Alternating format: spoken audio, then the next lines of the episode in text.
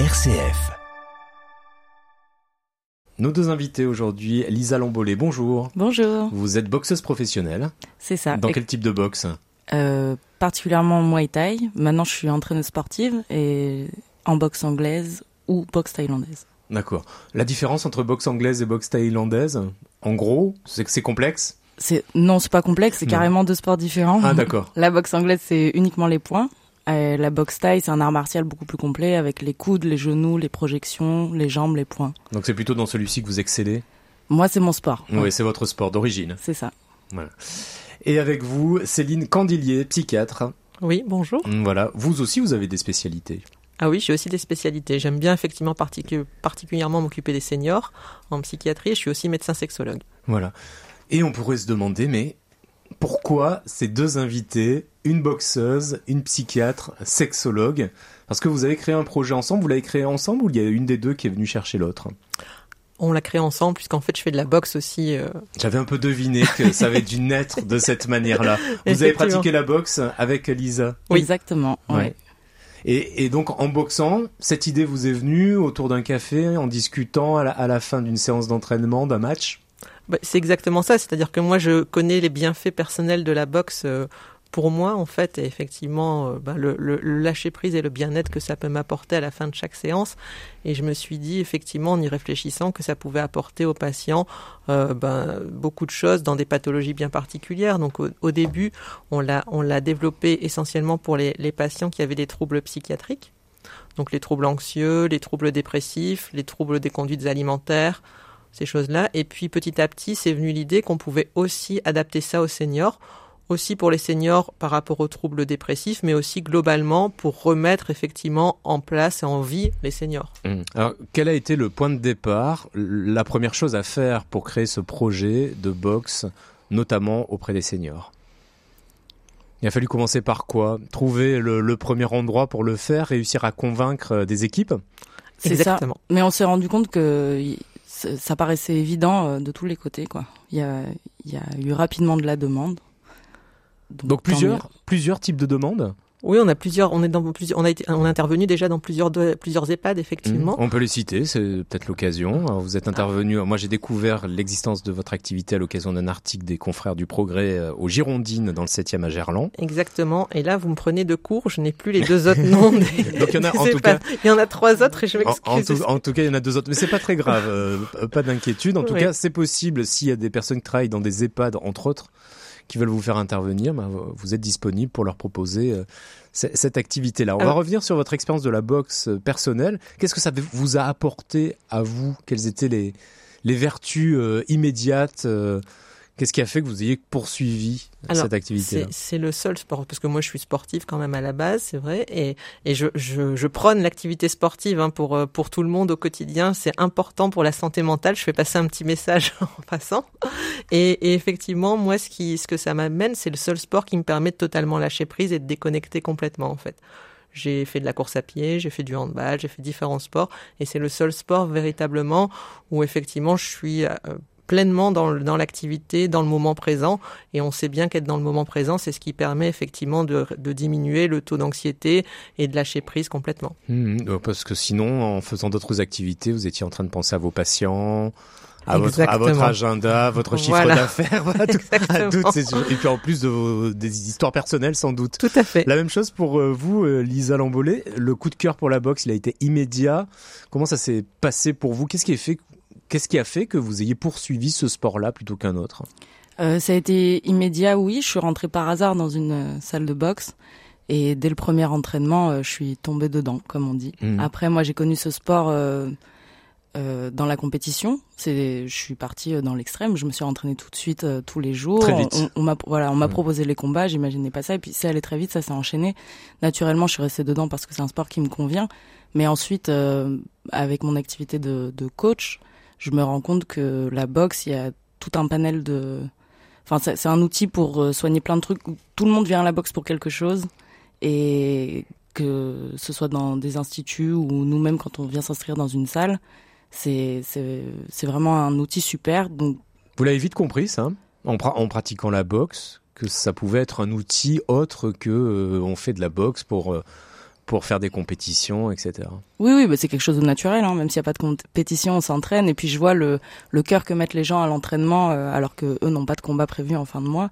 Euh, c'est bien sûr, oui, oui, je m'en suis rendu compte vite. Euh, je me suis rendu compte que ça correspondait à, un tas de personnes différentes, qu'on vient pas forcément ici pour finir au JO ou monter sur un ring, et, et que ça fait du bien à tout le monde. Dans une vie de coach sportif, on, on le voit ça.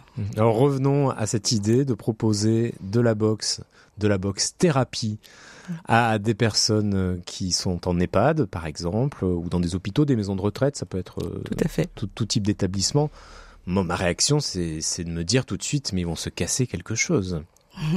Et c'est peut-être, vous avez peut-être eu affaire à ce type de réaction lorsque vous avez proposé cette activité. C'est évident, c'est une inquiétude première et tout à fait compréhensible. Après, on, on décomplexe euh, la boxe, et puis de toute manière, c'est en train de se démocratiser beaucoup, donc euh, les gens s'en rendent de plus en plus compte. Et puis, on reste dans le cadre de l'activité physique adaptée.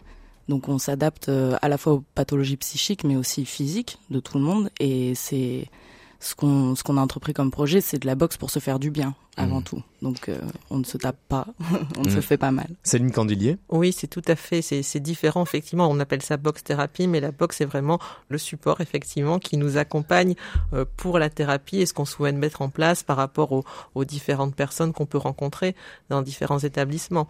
Et, et effectivement, euh, l'idée de la boxe, ça permet aussi de. Ben, il y a peu de gens qui ont fait de la boxe en fait. Quand vous arrivez en EHPAD et que vous dites au senior, ben, vous allez faire de la boxe, effectivement, c'est une nouvelle activité qu'ils connaissent pas et qu'ils découvrent.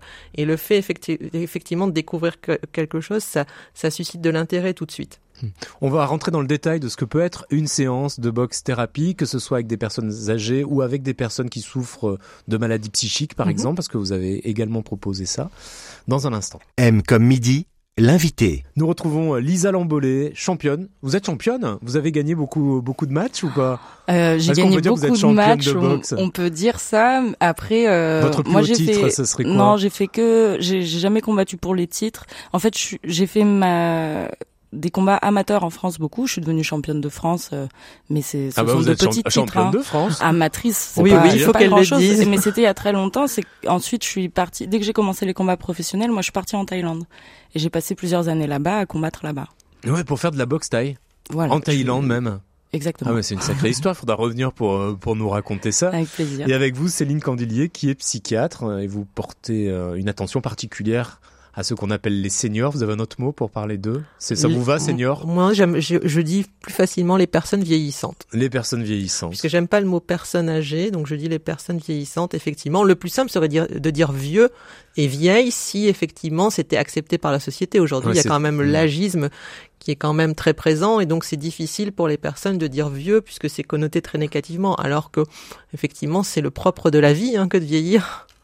Et en, parlant de boxe thérapie, en proposant de la boxe à ces personnes vieillissantes, est-ce que vous n'agissez pas aussi contre cet agisme? Ah si, si, c'est un... Ça change complètement l'image de voir, de voir une personne vieillissante avec des gants de boxe tout d'un coup, il y a une image qui est percutante. Excusez-moi pour le pour le, le jeu de mots.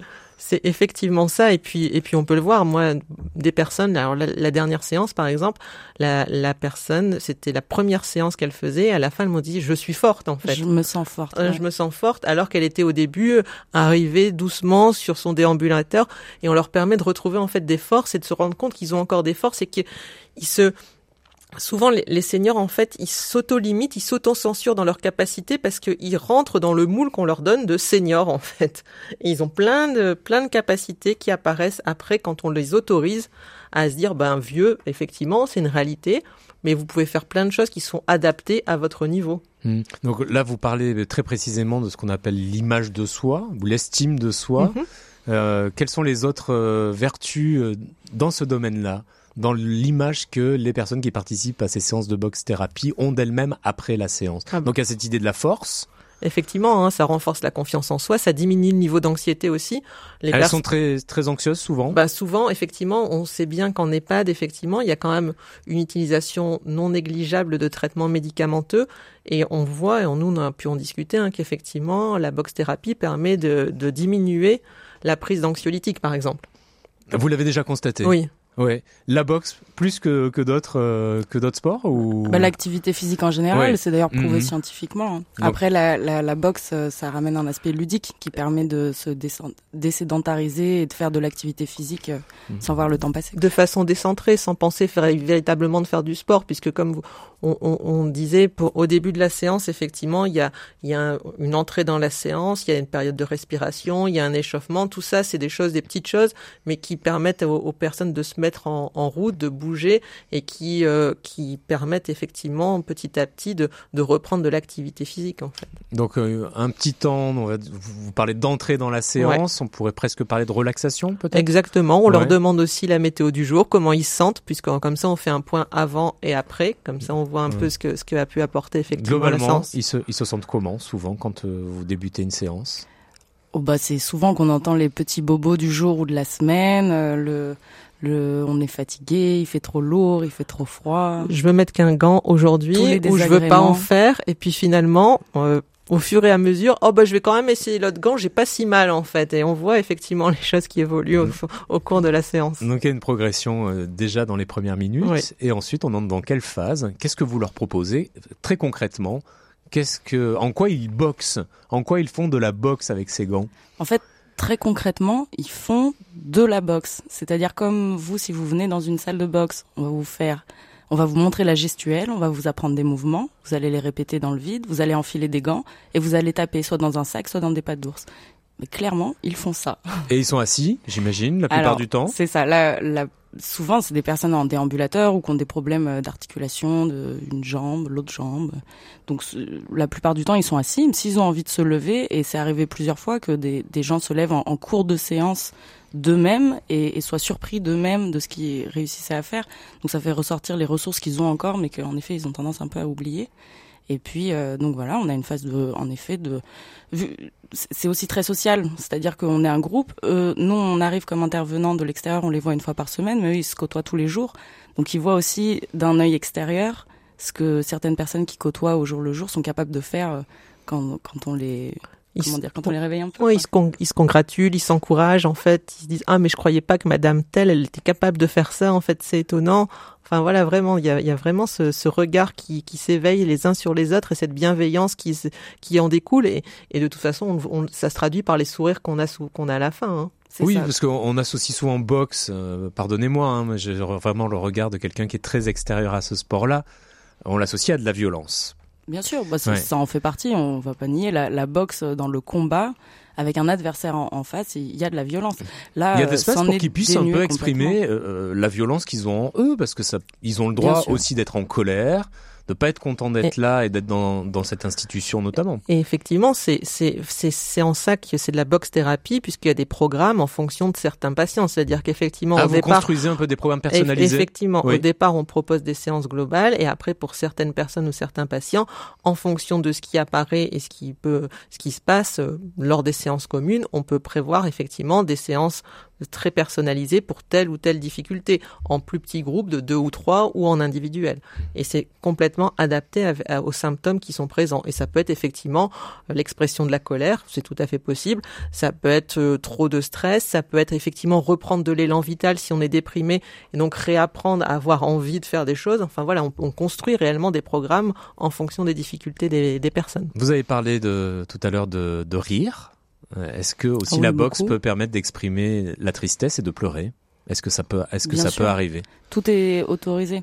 C'est ça, ça me rappelle beaucoup les, les séances qu'on pratique dans les cliniques et les hôpitaux psychiatriques plus que dans les EHPAD parce que réellement j'ai l'impression, en tout cas pour l'instant de de la patientèle qu'on a eue, c'est c'est vraiment souvent la plupart du temps juste un bon moment de joie et un moment social où donc il y a il y a du rire, il y a de l'échange entre les personnes énormément. Ce qu'on n'imagine Voilà, pas forcément, puisque c'est- on peut se dire que la boxe C'est c'est un à sport deux. individuel. voilà, ouais. Ouais. Mais, mais en fait, non, ça reste un sport d'équipe, même dans la boxe à haut niveau. hein. Ouais. Et puis là, bah voilà, c'est un moment partagé, c'est un moment de, de oui, de, de beaucoup de joie. Mais euh, du coup, j'ai perdu le fil.